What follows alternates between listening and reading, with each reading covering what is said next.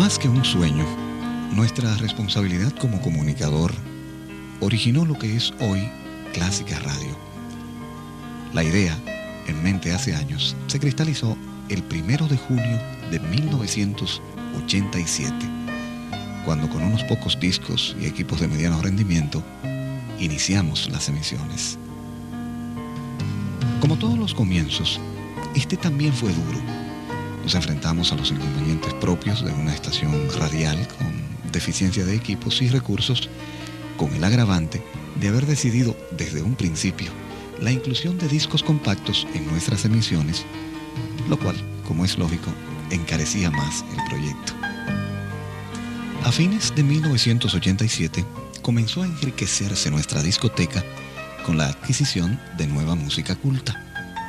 Viajes a las principales distribuidoras de discos en los Estados Unidos, a partir de ese momento y hasta la fecha, se convirtieron en habituales, logrando con esto reunir la más completa discoteca del género de discos compactos con cerca de 3.000 volúmenes.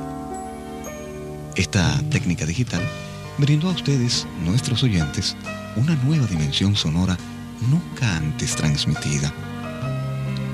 Este hecho, ligado al exquisito balance de selección, nos ha ganado el favor de nuevos escuchas que han descubierto un maravilloso mundo musical en nuestras transmisiones.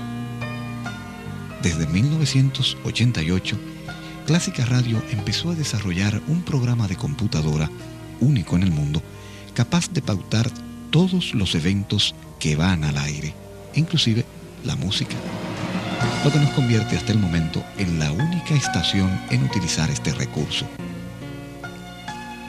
Al pretender con este video traerles hasta aquí a Clásica Radio, debemos empezar reseñando cómo se originan nuestros programas.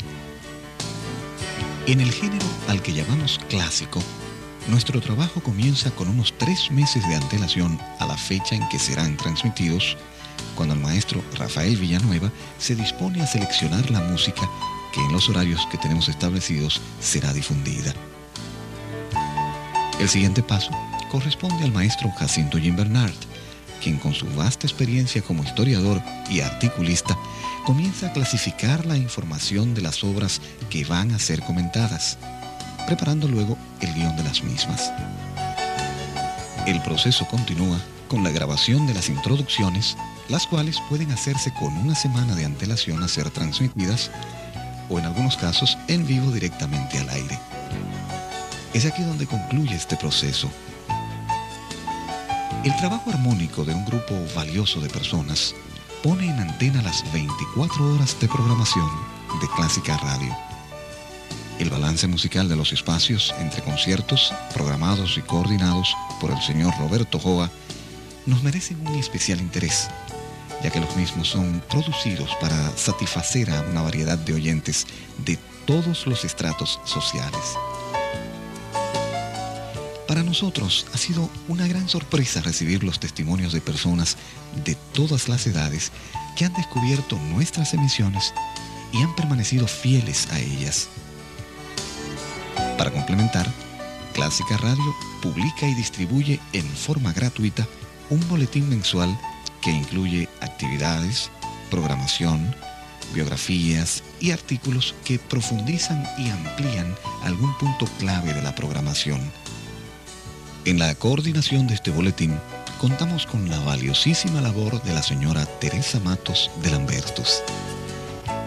Otra parte importante la constituyen los programas especializados, en algunos casos enviados por radiodifusoras de países hermanos, así como también los producidos localmente, incluyendo los de género lírico, como el Teatro de la Ópera, producido y conducido por el joven César López Vonenburger. Estos enriquecen a nuestros oyentes, ya que les permiten conocer aún más otras culturas y opiniones.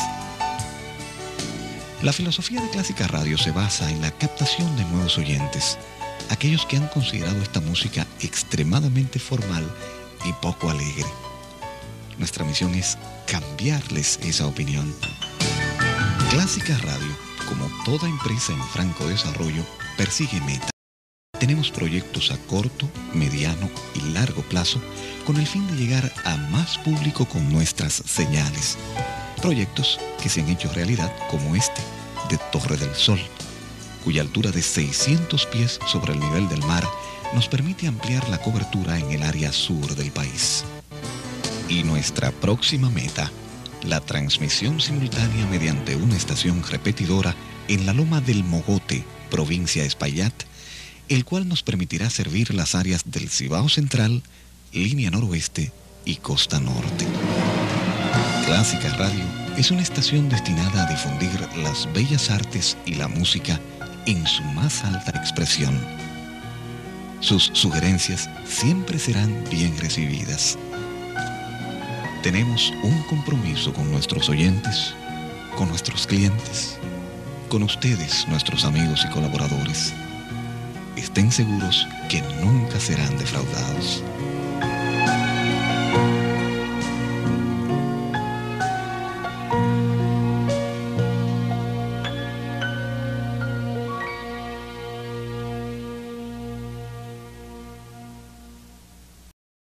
Que ellos tenían salón Mozart, que quedaba mm. en, la, en el, no, en la Santomé, quedaba en la Santomé eh, entre la, el Conde y la eh, Mercedes. Entonces ellos solamente vendían música clásica, exclusivamente Eso era de Doña Tala Blandino. No, esa era de los Villanueva, porque yo era amigo ah, sí, perdóname. de los Villanueva. No, ellos traían películas, ellos eran distribuidores de películas. También traían, estaban frente a los chinos de Givenchy sí, pero no era Salón Claudio que se llamaba, no, porque Salón era, era de... Eh, estaba en el Conde. Eh, Pelimex era que se llamaba lo de Se ellos. llamaba...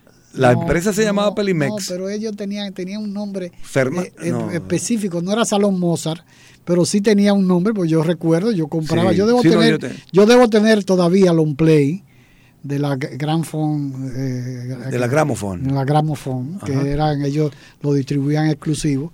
Yo iba ya regularmente a comprar discos yo compraba cantidades de música clásica y siempre me asesoraba de Rafael que éramos amigos y de Eduardo su hermano. Eduardo que era que era bailarín de, ballet y que estaba eh, era muy amigo de, de esta cómo se llama de esta Altagracita eh, bueno de un grupo de, del grupo de, ballet de esa, de esa época.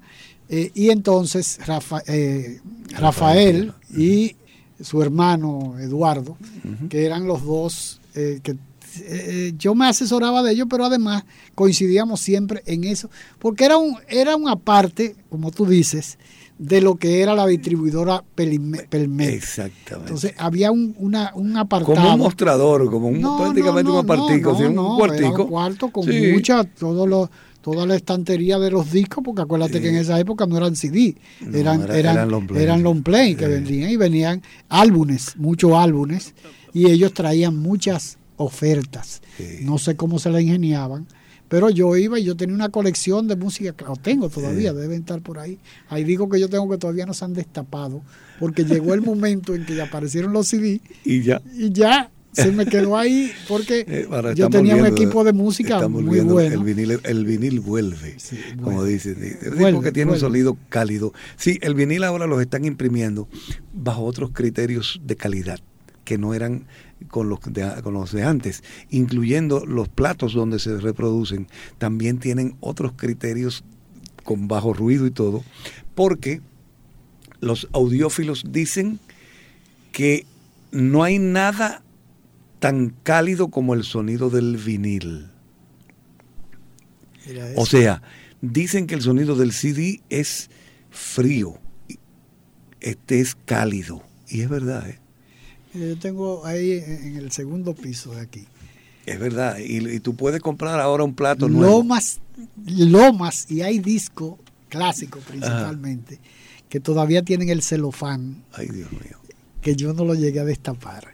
Pero yo iba mucho a ese, no me acuerdo ahora pues cómo se llamaba, cómo se llamaba el, salón donde ellos vendían, y era, era Rafael Villanueva. Yo me hicimos una muy buena amistad porque él me ayudaba muchísimo con, la selección de los discos, ¿no?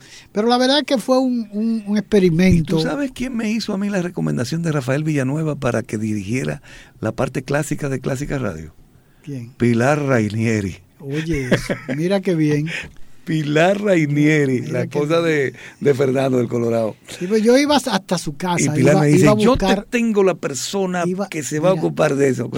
yo, iba, hasta su casa. Amigos de los años 60. ¿eh? Hasta su casa, en la, en la Pedro Ignacio Espaillá, que él vivía, a buscar a buscar la programación en un CD, en un, en un disquete. Ajá que tenía que pasarlo a buscar por allá porque había veces que no me lo podían entregar y entonces yo iba a buscarlo porque era él que lo hacía. Él lo hacía y me entregaba un, un, disquete. Y hacía el artículo principal también. Así, una especie de editorial, algo así. Exactamente. Pues, no, no, no, oye. Eh, la verdad que fue un esfuerzo fabuloso. Bueno, yo hice el esfuerzo. Llegó un momento en que estaba desvintiendo un santo para mentir otro, con el asunto de la 91, pues yo paralelamente estaba en la 91. Pero entonces la clásica se, me consumía todo lo que yo producía. Digo, yo, se, iban, se iban por ahí. Sí, cambio el formato de la emisora, me voy a echar una ciudadanía importante y pensante en contra. Digo, no, yo voy a soltar esto, déjame yo vender esta emisora y se la vendí al listín diario que es la 97.7 ahora. Bueno, digo yo, déjame soltar este cuento aquí, porque si hay alguien que le cambia la programación, que no sea yo. No, seas tú, claro. Porque yo tenía ese compromiso con, con, mi país. no, y además era una, era una labor educativa. Era una labor educativa. Que nadie te la estaba, te la estaba retribuyendo. Ni el gobierno. Yo fui a, me voy a reservar el nombre de, un, una ministra de, Educación. Secretario de Que cuando yo le empecé a hablar, me dice, ah, pero hay una emisora clásica aquí Digo, bueno, no tenemos mucho que hablar, señora. Yo vengo mañana. Porque yo vengo a buscar ayuda y usted no me, no, sabe esto tiene, que existe. Esto tiene varios años en el aire y usted no sabe que existe. Digo, entonces yo no, pero un proyecto tan completo que tenía hasta una publicación mensual gratuita que, circulaba, porque yo recuerdo que tiraban como 10.000 ejemplares, una, cosa, así. Era un esfuerzo extraordinario para regalar. Un cuadernillo. Y que, eh. la verdad que era increíble. para que sepas. Pero entonces después de la clásica, ese, ese lamentable proyecto que, que murió, tú después te quedaste solamente con la 91. Me quedé con la 91. Que era la esa sí ya que sería ya era ya la sociedad con José. Y entonces, después eh, vendiste el, yo no vendiste la totalidad de mis acciones. Ah, el que vendió la totalidad de las acciones fue José Bonilla. Se la vendió el Banco del Progreso. Sí yo eso fue en el 2005 por ahí más o menos. que tuvimos donde Exacto, donde no donde eh, sí cómo se llama que estaba el apellido Inchautegui que estaba que estaba allá en, el, en la torre del Banco del Progreso del Progreso. Eh, Marino. Marino, Marino sí. sí. que tuvimos tú y yo por Bueno, para esa época sí, se estaba haciendo el traspaso y todo ese tipo de cosas. Bueno, pues eso fue, bueno, ya ahí cambió, la 91 ya yo pasé a ser un socio minoritario de la estación porque me quedé con acciones porque tengo el programa allí. Entonces digo yo, bueno, si me voy a quedar aquí, pues me, me, quedo con una partecita, aunque sea. Entonces, en el 2003, en el 2002, yo veo que están haciendo un proyecto de el Centro León en Santiago de los Caballeros. Y yo voy y cojo para donde don José León. Digo, don José, aquí vengo con el pan debajo del brazo del Centro León. y don José, que siempre le ha gustado la música y siempre quiso tener una emisora Dice, explícame, digo, vamos a poner una emisora que sea al servicio del Centro León que ustedes van a inaugurar el año que viene.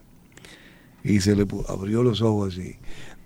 Y, empezamos a hacer las gestiones. Y de ahí nació Raíces. Raíces. La radio difusora de la Fundación el último, el, último proyecto tuyo o después de eso? No, después de eso hay otra cosa que te voy a contar un poquito más adelante. Pero eh, el, el Raíces se inauguró el mismo día que se inauguró el Centro León. Salió al aire tanto aquí como en Santiago. Ah, porque tiene dos frecuencias. Tiene dos frecuencias. Se tuvo que adquirir una frecuencia en el Cibao, la 95.1, porque Raíces es la primera emisora 102.9. En Santo Domingo 102.9, en el Cibao es 95.1 y en el resto del país. En cualquier punto del país, o 102.9 o 95.1. Pero hay una cosa, pero antes de seguir ahí, el primero que, el primero que tuvo la, la, la brillante idea de utilizar el satélite para la para que la, la, la, para enlazar la para frecuencia. enlazar la frecuencia yo recuerdo porque yo en oh. Punta Cana yo oía, escuchaba o la 91 o la clásica. Eh, siempre, y yo decía, conchole. Y Fran, nuestro amigo común, sí, Fran no, decía, me decía, no, es que, es que Teo tiene, eh, eh, subió, subió a satélite la señal y por eso se escucha también aquí. Y se oía perfectamente porque él la tenía de, música. Tiene, tiene, mucha, tiene muchos años ya en Punta Cana en la emisora. O sea, la emisora en Punta Cana creo que está desde el año 1991, 90 por ahí o antes. Yo no recuerdo francamente cuando yo sé que, que, fue también una innovación, una, una, una, brillante idea de Teo. Eh, eh, subir a eh, porque yo creo que aquí no lo, no lo, no lo han hecho. No, no, lo que han hecho es eh, no, se enlaza. Enlazarla con otras. Por microondas, se, se, enlaza por microondas en, en Lomas. Pero no la misma frecuencia. Eh, sí, es la misma frecuencia. Hay algunas que tienen la, o frecuencias similares, o cercanas. muy cercanas. Pero muy pocas tienen ese privilegio que tiene, por ejemplo, la 91, que tiene la frecuencia nacional. 91.3 eh, y 91.1. Eh, porque, y no porque no querramos ponerla, es simplemente que nosotros mismos nos hacemos interferencia. Por ejemplo, en la romana la 91, es la 91 se, se escucha en 91.1, porque si la ponemos en punto 3 choca con el transmisor de aquí y con el del Cibao. Por la potencia. Exacto, entonces lo que se hace es un batido, que es lo que, es desagradable y no se escucha. Entonces uno eh, se rueda un poquito y transmite en Higüey y, en, La Romana en 91.1 y el resto del país en 91.3. Así es que está conformado. es... Perdón Hablábamos, antes de yo interrumpirte con, la, con el enlace por satélite, ah. de eh, lo que de la, lo que era Raíces. De Raíces. Que es realmente... Bueno, Raíces es un proyecto de 10, bueno, ahí tuve hasta el año pasado, o sea, hasta el 2014, porque ya en el 2014 sucedieron cambios allá en, en el seno de la, de la empresa. De, la empresa, bueno, usted sabe, se cambió de, cambiaron de dueño, entonces hay otras actividades ya, o sea, ellos, ellos eh, hicieron otras estrategias. Por ejemplo, eh, eliminaron la dirección del Centro León en Santiago y eliminaron la dirección de raíces aquí en Santo Domingo. Entonces ya, por supuesto, yo terminé mi labor ahí. Eso no... Eso lo asumió la presidenta de la fundación, que es María Amalia León. Ella es la directora de la emisora y la directora del centro. Ah, ya entiendo. O sea, que no, no es que ha pasado eh, la, la, intervención de, de la empresa brasileña. Que, no, no, no, no, no, no tiene que ver. No, todo lo contrario. Ellos, ¿eh? manejaron su. No, ellos. además, la emisora no tiene nada que ver con la empresa brasileña. O sea, eso quedó fuera de la negociación. Primero porque la empresa, eh, primero que Raíces es una emisora que fue dada eh, sin fines de lucros para el Centro León. O sea, porque Raíces, todo lo que ha producido en, en su vida útil ha sido para el Centro León. O sea, eso no, eso no se le ha sacado un centavo para otra cosa. O sea, eso la familia lo aporta, o mejor dicho, la emisora se lo aporta al centro totalmente, lo que ella produce. Bajo ese criterio fue que se consiguió esa frecuencia, que fue la primera frecuencia que se otorgó después que hubo una, una reestructuración en el dial. En el dial de la frecuencia. De, la frecuencia. Aquí, que nosotros aquí estábamos en 91.1 y tuvimos que brincar a 91.3. Eso fue hace, bueno, antes de salir Raíces. Entonces, eh, Raíces fue la primera estación, esa y la estación francesa. Ah, en 90.9, RFI, Radio Francia Internacional. Bueno, esas dos emisoras que también ayudé yo a montar, la estación francesa, francesa, aquí, operaba en los sitios donde estaba Raíces sea que yo también tuve que ver con la eh, organización y, el, de la, transmisión de, de, la frecuencia de radio francesa de la 90.9 en Santo Domingo. Porque la, emisora de radio francesa eh, depende de la embajada o del o del eh, está ubicada de, la, de la alianza francesa de la alianza francesa. Es de la embajada supongo. Yo, no sé cómo está estructurado eso el organigrama pero, la emisora está tiene estudios en la Alianza Francesa y en la feria, en el Centro de los Héroes, ¿verdad? El, transmisor está en el periódico El Caribe, allá arriba, donde está CDN. Ahí que está el transmisor. Antes estaba en el edificio del Banco Popular. En donde estaba la torre grande, que ahora ya lo quitaron, la torre del, banco. Entonces mudaron la emisora, tanto CDN como el Canal 37, lo mudaron y lo pusieron en donde está el Caribe. O sea, la, la antena que estaba en la torre ya no existe. Ya no existe, la quitaron de ahí. La quitaron de ahí. O sea, donde está el Banco Popular. Es en la Torre Popular ahí, ahí es que estaba, ahí estaba el Canal 37, CDN Radio y, la, emisora francesa. Ah, eh, ahí la instalamos nosotros desde el principio. O sea que esa, torre, esa, esa antena de ahí ya se mudó. No, ya eso se mudó. Sí, ya entonces está ahí en la ahí en el Caribe. en el Caribe exactamente. Sí que es una parte bastante no una parte alta de la ciudad y eso y, hay un centro ya ahí está sí porque nosotros los radiodifusores tenemos tenemos que cada año hacer un hacer una diríamos una exploración de las nuevas torres pero las nuevas torres de edificios que hay en la ciudad. Claro. cada año te suben entre 12 y 14 torres nuevas que no existían. Y que además tienen entonces, una, altura superior. Superior a la otra y la otra. Entonces, entonces nosotros tenemos un dolor de cabeza eh, regularmente porque eh, a veces tú estás entrando, no porque que a veces tú estás entrando en una zona muy bien y de repente entras, estás entrando en una zona mal. Fíjate que yo en mi casa, casualmente, al venir para acá, que te dije... en la Torre del Sol, ¿no? Sí, sí. La, emisora está en la Torre del Sol, la 91. La 91. Sí. Entonces, eh, eh, en mi casa, como te dije, estábamos buscando la señal que se perdió porque una torre nos tapó. Porque es el gran problema de la FM, ¿no? Oye, es que es, el problema de la FM. Entonces, como son enlaces. Que a propósito de eso, mm. Teo, tú que conoces bastante de esto, ¿qué posibilidad existe de que la, la se revalorice la amplitud modulada, ahora que hay sistemas novedosos y que eh, eh, también se, bueno, hay, hay eh, amplitud modulada estéreo y que se oyen con una calidad digital y todo eso. Digital, Mira, aquí hay dos emisoras digitales nada más. En FM una, que es Raíces, que ese fue otro logro que también tuvo la emisora Raíces por la confianza de don José de que uno hiciera eso. Eso fue en el 2008. de las pocas estaciones de América primeras digital. Por la inversión que... Por la inversión que se hizo. Uno. Dos. Y la otra estación es la, la voz del Yuna en Bonao, recién inaugurada en AM. Es digital. es digital. Es la única emisora digital del Caribe, yo creo. Ni siquiera hay otra por aquí cerca. ¿Y quién escucha eso en digital? Porque hay que tener un, un Entonces te contestaste tu pregunta. ¿Qué sucede? Las nuevas generaciones no saben lo que es la M, la amplitud modulada. Conocen la FM porque nacieron con ella. Pero te estoy hablando de nuevas generaciones del que tiene 40 años. Claro.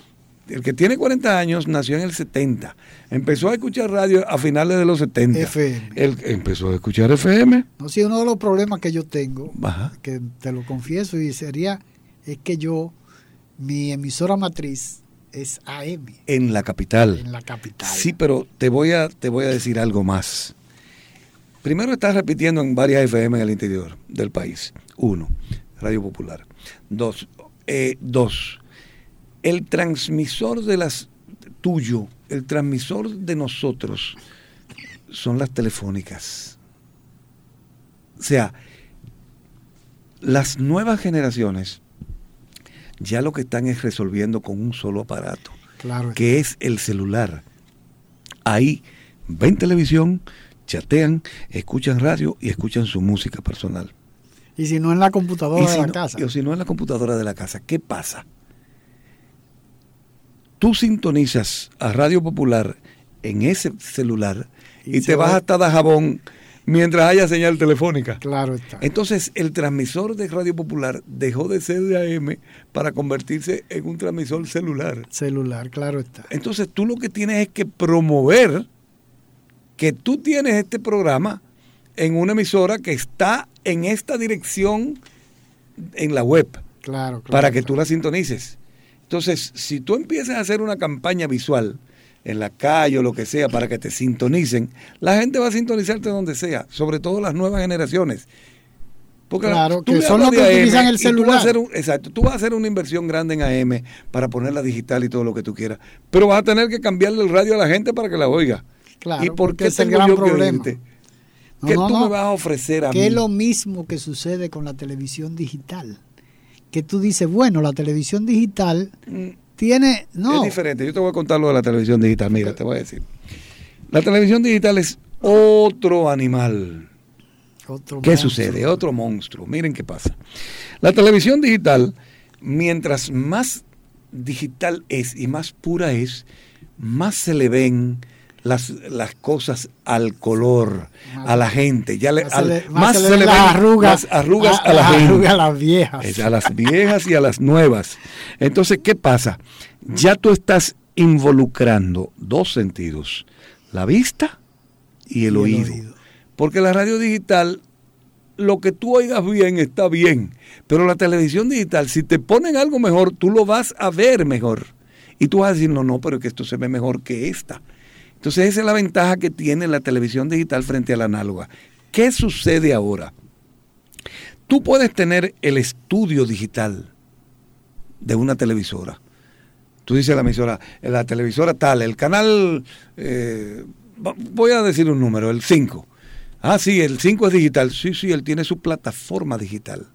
Pero si él intenta transmitir esa señal digital al aire, tiene que apagar el otro transmisor porque no conviven juntas. O es análoga o es, digital. Porque el ancho de banda es muy... Eh, la televisión requiere mucho ancho de banda. Entonces la, radio no. La radio, raíces, por ejemplo, raíces es digital y análoga.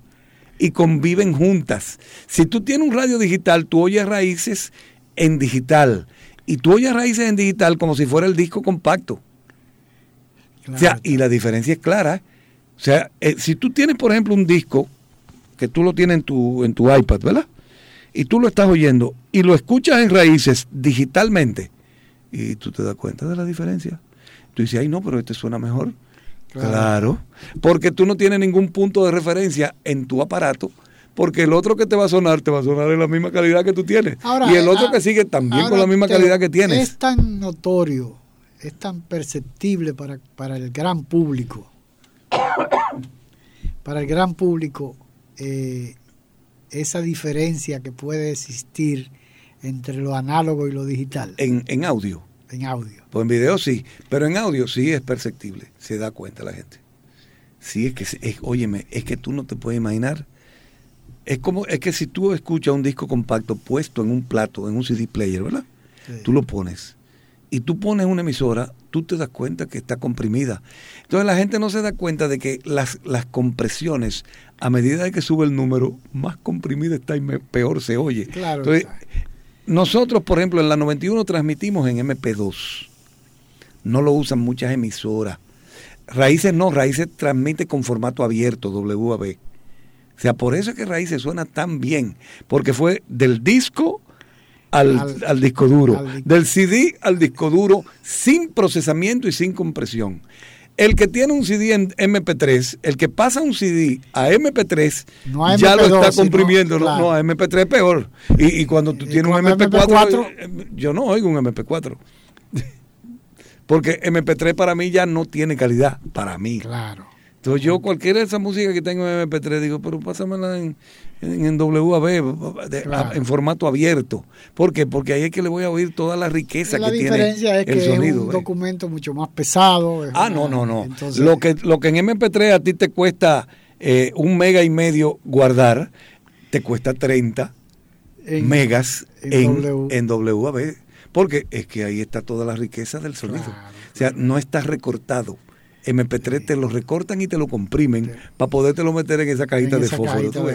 claro Bueno, la verdad que una conversación con, con don Teo Veras se hace interminable, ¿no? Uno quisiera aprovechar al máximo todos los conocimientos que... No, lo que tenemos es que buscar temas. O sea, un día hablamos de una cosa, otro día hablamos de otra cosa, porque tú comenzaste con la historia mía, comenzaste con cine, claro, juntamos muchas... muchos temas diferentes. Muchos temas diferentes. pero bueno, ojalá que haya la oportunidad de cualquier otro momento poder disfrutar de una conversación con Don Teo, porque al fin y al cabo yo creo que los oyentes de seguro que, que están ansiosos de conocer más de una personalidad como Teo Vera, que una que somos jóvenes, ¿no? Pero hemos tenido, hemos sabido aprovechar la vida al máximo. Cualquier niño tiene 70 años.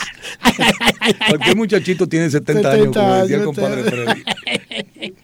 Qué bien. Bueno, muy buenas tardes y muchas gracias, Teo. Con mucho gusto.